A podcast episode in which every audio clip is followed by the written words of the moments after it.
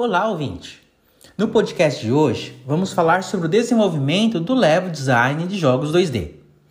Diante de todas as mudanças que acompanhamos na indústria de jogos, a função do designer se tornou fundamental para estruturar e organizar a forma como a equipe irá estruturar o projeto.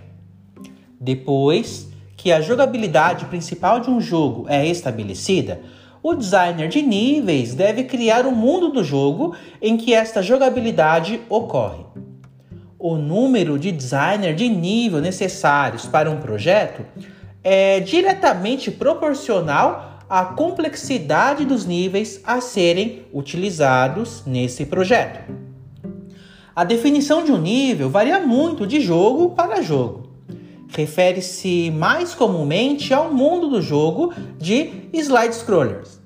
Jogos de tiro em primeira pessoa, aventuras, simuladores de voo e jogos de interpretação de personagem. Esses jogos tendem a ter áreas distintas que são referidas como níveis. Essas áreas podem ser restringidas por área geográfica, exemplo, mundo da lava versus mundo do gelo, pela quantidade de conteúdo que pode ser mantido na memória de uma só vez, ou pela quantidade de jogabilidade, que parece certa, antes que os jogadores recebam uma pequena suspensão antes do início do próximo nível.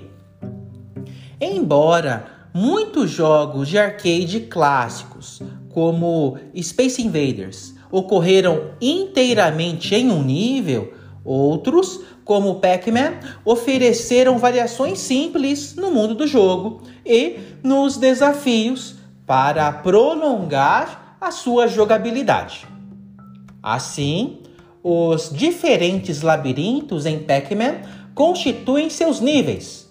Dentro de um jogo de estratégia baseado em campanha, como StarCraft, os níveis ou cenários são definidos por mapas, acompanhados de um objetivo que os jogadores devem realizar. Em um jogo de corrida, um nível seria uma das faixas disponíveis no jogo. Em um jogo de esportes, como por exemplo o beisebol, os níveis seriam os diferentes estádios apresentados neste. A ordem na qual os níveis ocorrem também é importante para o fluxo geral do jogo.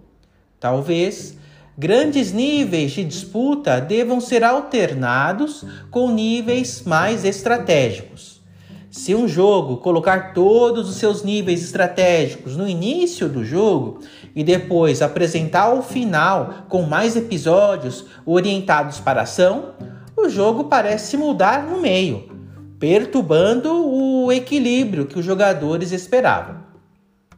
No mínimo, o designer deve saber como a ordem dos níveis afetará o fluxo da jogabilidade e deve estar ciente de como a movimentação de níveis diferentes o afetará.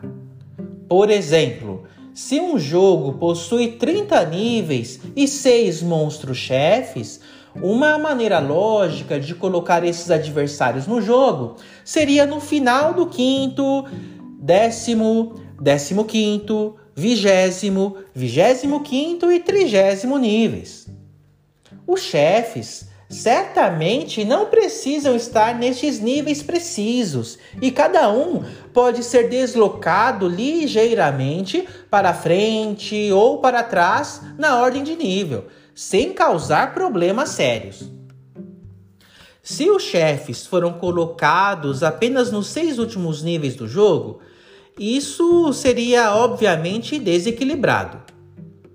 Parece estranho aos jogadores que depois de 24 níveis de jogo, sem patrão monstro, de repente eles têm que lutar um a cada nível a maneira como o jogo é dividido em seus diferentes níveis e na ordem em que aqueles níveis devem ocorrer diferem de jogo para jogo.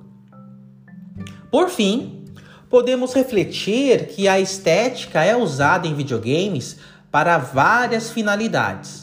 ela é essencial para criar um tema coeso ao longo do jogo e para atender a um certo tipo de público-alvo.